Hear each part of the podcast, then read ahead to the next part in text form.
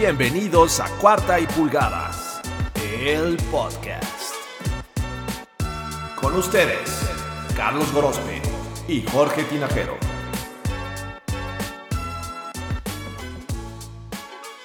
Hola, ¿qué tal amigos? Bienvenidos, ¿cómo están? Esto es Cuarta y Pulgadas Cinema. Ya sé que los tenemos un poco abandonados, pero hemos regresado y renovados porque aquí está conmigo, como es una costumbre, Carlos Grospe. ¿Cómo estás, amigo?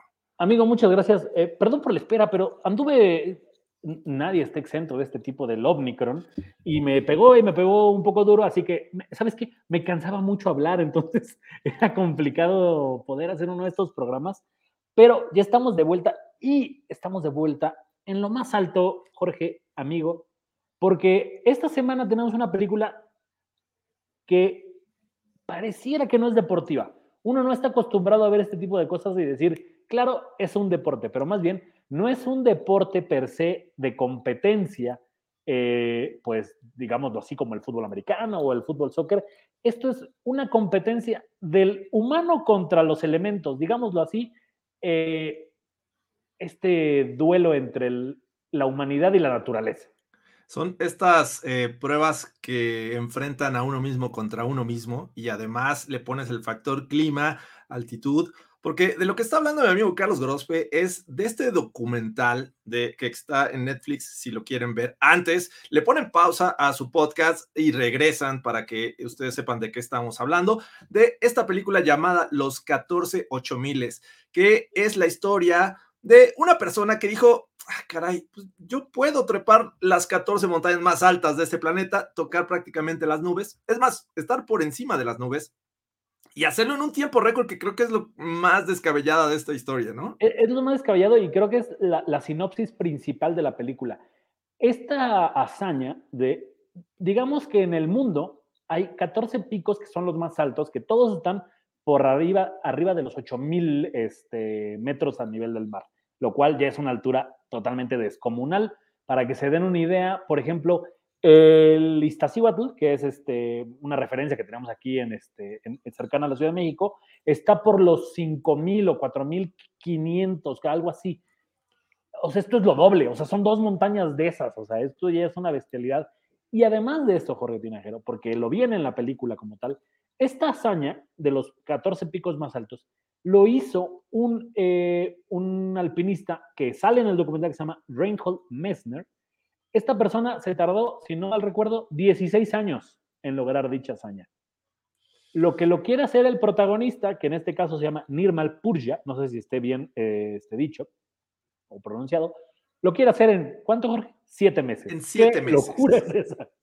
Sí, no, sobre todo lo, que implica eh, la preparación para subir solamente un pico, ¿no? Es muy famoso y creo que todos conocemos al Everest, el pico más alto de este planeta, pero eh, necesitas una preparación física, mental y obviamente estar esperando el clima adecuado para comenzar esta hazaña que digo, si lo quisiéramos hacer tú y yo, me parece que necesitaríamos como más de, de 16 años para empezar con la primera, este, a estas alturas de nuestra vida. Entonces, sí, realmente, y, me encanta mucho cómo él eh, bautiza a este proyecto, porque le da el nombre de proyecto posible.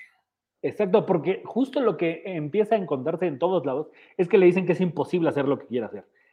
De entrada ya tenemos ahí un, un como el, el, el, trigger, ¿no? El, la diferencia o por qué, eh, el, concepto de por qué es importante esto que quiere hacer. Sobre todo, Jorge, porque, y esa parte me gusta mucho de la película, que también es algo que luego no vemos cuando romantizamos alguna película, eh, eh, digamos así, con actores, es que no solamente es el deseo de quererla subir, la joda de subirlas es todo lo políticamente que tiene que hacer para que le permitan subir esos picos, porque ojo, no es como que yo llegue un día, me despierte y diga, quiero subir el Everest y pueda hacerlo. Tienes que tener un permiso, tienes que tener ciertas credenciales como alpinista y además hay algunas montañas que sobre todo esa parte creo que es muy emocionante en el, en el documental, donde no lo dejan, donde no lo van a dejar subir y entonces tiene que cambiar de días, tiene que hacer otro pico antes y se vuelve un tema en el que te das cuenta que no nada más es el deseo de querer subir, sino que todo se conjunte. ¿Cómo empieza esto? Con buscar un equipo que lo ayude, porque nadie, según yo, es humanamente posible subir algo así solo. Por sí solo una persona es muy complicado. Necesitas un equipo que lleve un guía, eh, alguien que te ayude a subir algunas partes que es más complicado, alguien que te apoye con el agua, a la hora de dormir, que, que, puedas mantener tu, tu temperatura corporal. Porque, Jorge, de esos 14 picos, como bien dices, está el famoso que el Everest, el más alto. Pero está el K2, está el Lhotse, está el Manaslu, o sea, todos estos picos que de verdad son una bestialidad. La mayoría están en Nepal y Pakistán, creo que es la zona en la que se desarrolla este tema. Pero no, no solo es eso, Jorge. También es una parte en la cómo la vive la familia de él. El, que, el saber que, o sea, creo que su esposa es la parte más como, como complicada de, de entender cómo vivir esto, ¿no? Sí, y hay que ponernos en contexto. Esta persona eh, apellidada Purja, eh, no es que se le haya ocurrido un día eh, escalar estos 14 picos más altos del planeta, porque la verdad es que él tenía cierta preparación, sobre todo militar, ¿no? Ya cuando te dedicas o estás en las Fuerzas Armadas, pues tienes un nivel de preparación física que, que te permite tanto resistencia como este tipo de, este, tener la mente ante las adversidades bastante bien claro. Y por ahí nos platica una, una anécdota en la que él estuvo muy cerca de, la muerte, ¿no? E, exacto. que... perdón que te interrumpa, pero es que hay algunas partes del documental que me gustan mucho porque utilizan el recurso de la caricatura o de como... Animación. Eh, animación. Y esa parte de la muerte que tú dices es muy buena por eso, ¿no? Porque de repente está hablando y te transmite y como como si fuera un recuerdo y lo lleva a la animación.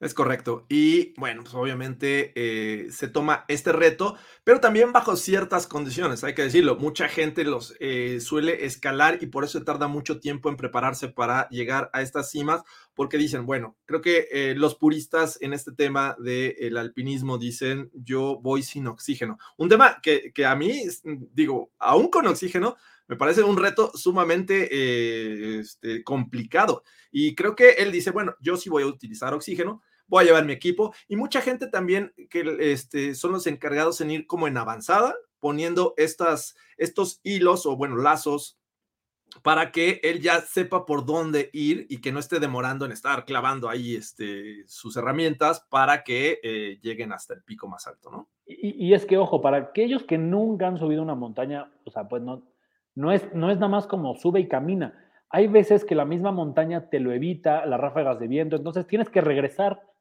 y al día siguiente ya buscas subirlo. Entonces, son varias partes en las que él mismo va enarbolando en este concepto de, de cómo subir las montañas, las dificultades que cada una le presenta. Creo que hay una parte, no recuerdo si es el K2, en el que dice, todos los que han tratado de subir no lo han logrado porque llegan a esta parte de la montaña a las 2 de la tarde.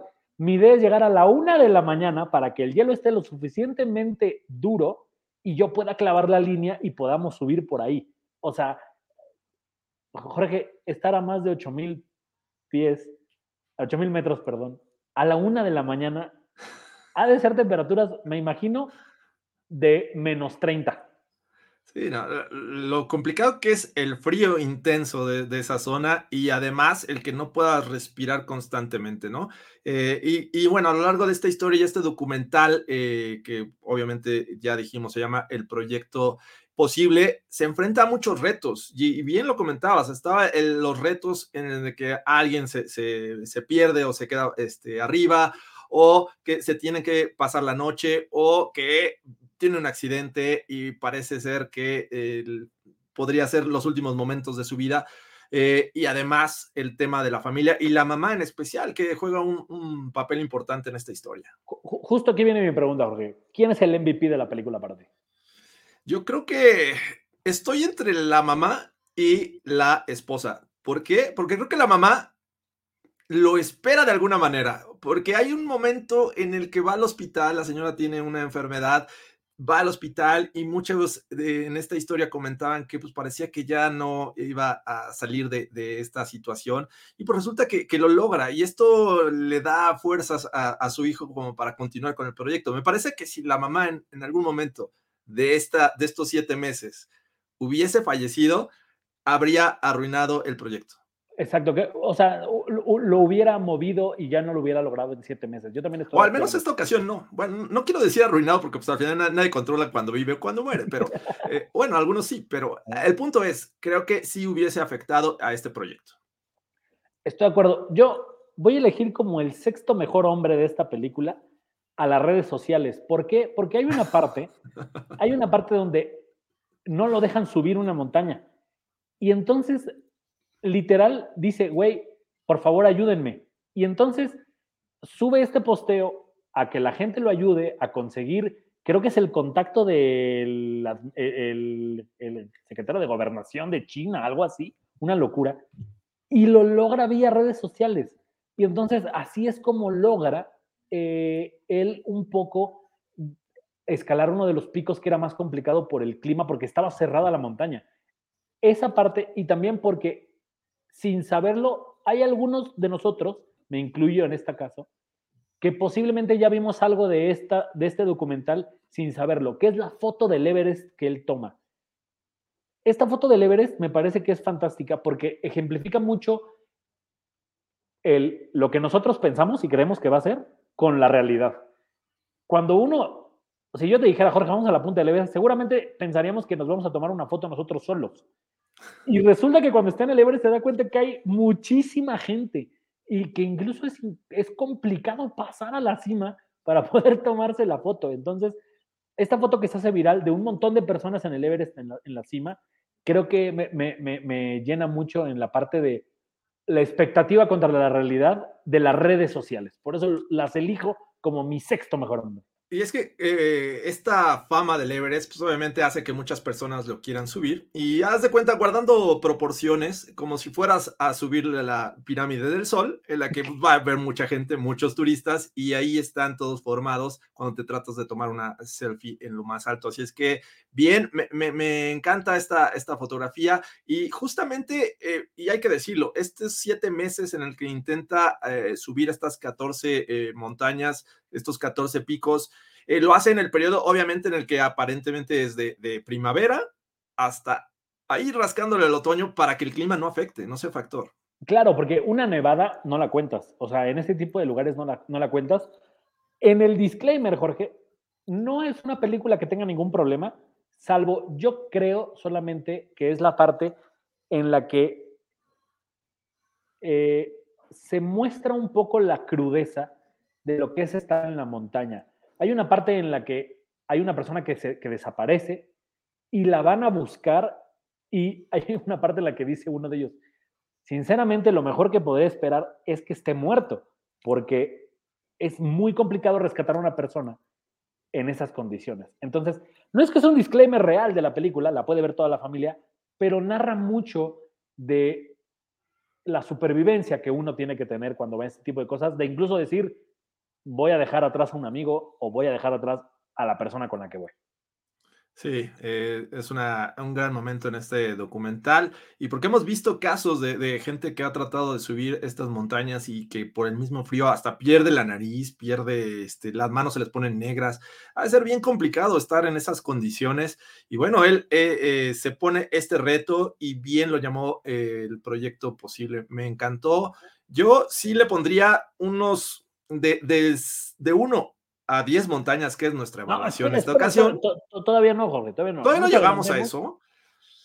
Primero dime. Me estoy adelantando, perdón. Tus dos momentos favoritos mis dos momentos favoritos. Me parece que ese justo cuando pues ya tiene avanzado el proyecto, ya ha subido muchas montañas, pero se enfrenta a la situación en la que eh, unas montañas están en China, territorio chino, y el gobierno eh, suele ser eh, este, bastante rígido en algunas cuestiones, como permitir a la gente que suban. Y justamente una de ellas estaba cerrada, ¿no? Y creo que esa, esa angustia de decir, bueno, ya llegaste lejos, ya eh, eh, hubieras empezado por ahí, caray, pero bueno. Creo, que es la única que le falta, o, le faltan dos más, algo así. Sí, son las últimas. avanzar por ella. Ajá, son las últimas. Son las últimas y bueno, eh, viene esta parte de, bueno, ¿qué hago? Y se apoya en sus redes sociales para que le llegue el mensaje a las autoridades que le tengan que llegar y sobre todo al corazón, porque creo que sabemos que este gobierno es muy rígido, es, es muy estricto. Entonces, lo logra y, yo digo, ¿por qué no comenzó por ahí? Pero bueno, ese es uno de mis momentos ah. favoritos. El otro me parece que es este en el que eh, nos cuenta cómo se sentía cuando iba, este, pues prácticamente solo, como un zombie eh, que le pasa esta situación, que de repente nos explica cuáles son los efectos de ir sin oxígeno y estar bajo estas temperaturas tan bajas y que le suele pasar y que por momentos pensó que no la libraba. Y bueno, creo que es un momento también grande en, esta, en este documental. Para mí serían dos. Uno, que es muy, si nunca han subido, de verdad, vayan a la Jusco o a los Namos. Es una buena experiencia para, para empezar. Hay una parte en la que Messner, que es este, esta leyenda del alpinismo, dice, y lo dice muy bien, y me, me pasó el día que fui a Iztaccíhuatl, es de, en realidad no lo haces por diversión, porque no es divertido, o sea, odias cada instante en el que estás subiendo una montaña. Y, no, y, muchas veces te preguntas, ¿qué chingados hago aquí? ¿Por qué estoy en mi cama ahí acurrucadito? Pero la satisfacción que te da estar hasta arriba o llegar y ver que superas tu límite como persona, de verdad es una satisfacción que muy pocas cosas te pueden dar. Entiendo que en el deporte la satisfacción de ganar es, es, es una, pero hay pocas cosas y el alpinismo creo que lo hace muy bien. El decir, güey, puedo llegar hasta aquí, o sea, me sorprende hasta dónde puedo llegar. Creo que esa parte me gusta mucho. Mi segundo momento favorito, creo que un poco es la camadería que se ve entre, entre el grupo de, de, de estos Sherpas, que es como se llaman, estos eh, guías, que es donde todo el mundo lo ve, porque todo mundo lo ayuda y, todo mundo ves cómo incluso tiene esta parte del rescate, esta parte de cuando le dicen ya no vas a poder subir y entonces llega nada más con algunos, otros se quedan en los campamentos base. Esa, esa camadería creo que me, gusta mucho el alpinismo, porque a pesar de ser un reto contra ti mismo, logras hacer una amalgama como si fuera una familia, que, lo dice bien, y que incluso también al final del documental lo dice muy bien, que dice, no nos, hacemos, no nos hagamos, si esto lo hubiera logrado un gringo, estaría dándole la vuelta al mundo. Y como lo hice yo y mis compas, mm, casi nadie se ha enterado. Tan es así que tuvo que llegar Netflix a hacer un documental para que supiéramos de esta hazaña. Esta hazaña la logra él en 2019, pero, o sea, en realidad hasta 2021 nos estamos enterando de esto. Claro, y eh, sabes qué, a mí me hubiese gustado ver esa historia en la que le dice a la esposa, pienso hacer esto, porque creo que no, la tocan superficialmente, pero a ver, ¿quién de nosotros convencería de, a su esposa de decirle, oye, me voy a arriesgar en 14 ocasiones, en 7 meses, puede que te quedes viuda, eh, pero bueno, es un reto que quiero lograr. O sea, eso me hubiese gustado ver, pero... Claro, porque, porque incluso tiene el tema de que, a ver, el chico es un militar o ex militar, pero del, del, del, como tema más top de la Gran Bretaña, hasta donde entiendo. Le pagaban muy bien y el güey deja todo por hacer esto. O sea, incluso creo que su familia le dice, oye, güey, pero si tú eres el que está dando lana para ayudar a mi mamá, qué chingados, o sea, no, no te salgas. Sí. Y a fin de cuentas, él, él decide hacerlo, que creo que esa sería la pulgada, Jorge Tinajero. Creo que esa parte en la que, en la que la esposa dice, pues, pues nada, pues te acostumbras. Creo que es la, la, pulgada de esta parte. E, e, exacto, pero creo que ya vemos una esposa muy relajada, sabiendo que ya tiene a su marido en casa, pero eso de, de cómo le, le, anuncia creo que nos hizo falta en este documental, pero la verdad es que está genial, vayan y véanlo si es que no lo han hecho y pónganlo aquí en los comentarios, tanto de YouTube como en Spotify, qué les pareció esta película y vamos enriqueciendo la plática, amigos. Y ahora sí, amigo, ¿cuántas montañas, cuántos picos para ti tiene esta película? Me parece que es una historia eh, bastante buena, creo que merece ser difundida y yo le doy nueve, nueve picos, porque no es de actuaciones, es la historia en sí y tiene unas, una belleza en, la, en cuestión de fotografía y tomas cuando está en los picos que realmente me, me, me impresiona mucho, entonces sí le doy nueve picos. Claro, yo, yo, yo también justo, o sea, no es emotiva como tal per se, pero esta parte de, de, de la de la grandeza de las montañas es, es, es, increíble. Esta parte que hay una toma cuando llega que está tomando como, creo que es el K2 desde abajo, que dices, qué bestialidad es esta, o sea, esto está en mi planeta. Creo, creo que es bastante chido y creo que yo también le doy nueve. Ojo, creo que los documentales van aparte, van en una categoría aparte. Un documental puede ser una muy buena historia grabada con las nalgas y de todas maneras tener 10. Creo que en este caso tiene una muy buena historia y está muy bien grabada. Me, me sorprende las tomas que él tiene. No sé con qué cámara lo haya logrado, pero Sí. tiene tomas muy buenas. Espero nunca verme en la necesidad de grabar algo con las nalgas, amigo. Eh, pero vamos, nada más para que sepan cuáles son estos 14 picos y dónde se encuentran. Tengo aquí rápidamente la información. Efectivamente, la gran mayoría están en Pakistán y en Nepal, pero en estas zonas donde están prácticamente son frontera, amigo. Eh, Claro, eh, claro. sobre todo que hay unas que están, sí, de plano en Pakistán, pero por ejemplo el K2, el Broad Peak, el Gaher Broom 1 y 2, porque hay 1 y 2, Ajá. están en la frontera de China y Pakistán. El Nanga Parbat está eh, todo en Pakistán, está en el territorio pakistaní, y hay muchos que están en Nepal. El caso de la Napuruna, el Dulugari, el Manastu, y bueno, ya te metes en aquellos que están en la frontera de China y Nepal, como el Shishapangma. Creo que el Shishapangma es de los últimos que tiene que pedir Sí, permiso Es, de los que tienen que pedir permiso. está el Cho Oyu, el Everest, el Lhotse, el Makafu y eh, el Kanchenjunga. Perdón, pero los nombres no están nada. Tu, tu sencillos. nepalí es perfecto, Jorge Eh, Tinajero. eh, eh, Lo estuve practicando. Y bueno, que, que sabes qué me impresiona que no- ya, no- ya nada más de repasarlo lo decimos. Hay dos picos que se los avienta creo que en el mismo fin de semana. Eso es una bestialidad. Así, creo que dice eh, 36 horas me tardé en estar entre pico y pico, 36 horas. No mames, o sea, es una locura eso. Sí, eh, yo ya estaría súper agotado y estaría pidiendo vacaciones de dos meses para poder seguir con, con esta aventura, pero sin duda creo que es una gran historia. Por eso eh, son mis nueve montañas. Actuaciones no esperen ver grandes, pero me parece que complementa muy bien lo que platicábamos hace rato de las animaciones cuando trata de, de darle como contexto a algunas historias y está bastante bien. Así es que eh, se los recomiendo ampliamente. E- Efectivamente, y nada más para terminar, eh, obviamente él es el, alpinista y el que grabó estas cosas. La dirección es de Torquil Jones y está escrito por Gabriel Clark y Torquil Jones. Entonces, eh, búsquenlo. También está en las redes sociales de él. Creo que hasta hay un libro ya donde, obviamente, como cualquier tema, ahondará más sobre lo que vimos en la película. Pero esta fue la de esta semana, Jorge. ¿Cuál vamos a ver la próxima semana? Tenemos, te, te- te mandé tres opciones, pero ¿cuál vamos a decidir? Me mandaste una de la colita de caballo eh, divina de Roberto Es la historia de Roberto Bayo. Ok, esa es una opción.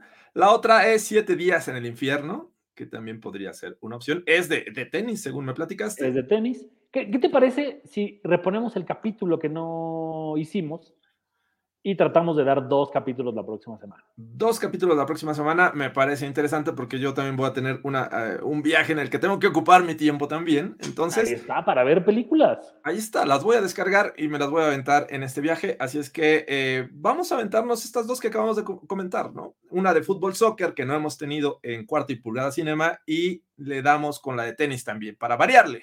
Para variarle, y además está el abierto a Australia y ya no está Djokovic, así que todo puede pasar. Ya acabó esa novela, cara. Ya acabó esa novela, maldita sea. Pero, Jorge Tinajero, nos estamos viendo en el próximo capítulo de Cuarta y Pulgada Cinema y no se pierdan eh, los playoffs de la NFL, porque, amigo, si los Bills llegan al Super Bowl, voy a hacer un documental de cómo viví el Super Bowl. Eso estaría de lujo y, o- y que llegue eh, o que finalice con una mesa rota, eso es lo En que toda la gente exacto, está pidiendo. Cre- Creo que es lo que toda la gente está pidiendo y yo también quiero, así que Imagínate, le vendemos este documental a Netflix y después hablamos de él. el ciclo, el ciclo perfecto, virtuoso, amigo. Muchísimas gracias por este nuevo capítulo. Nos estamos escuchando próximamente. Esto es Cuarta Pulgadas Cinema.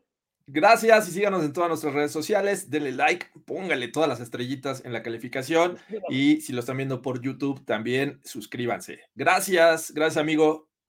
Nos vemos y nos escuchamos. Hasta la próxima. Chao. Esto fue Cuarta y Pulgadas, el podcast.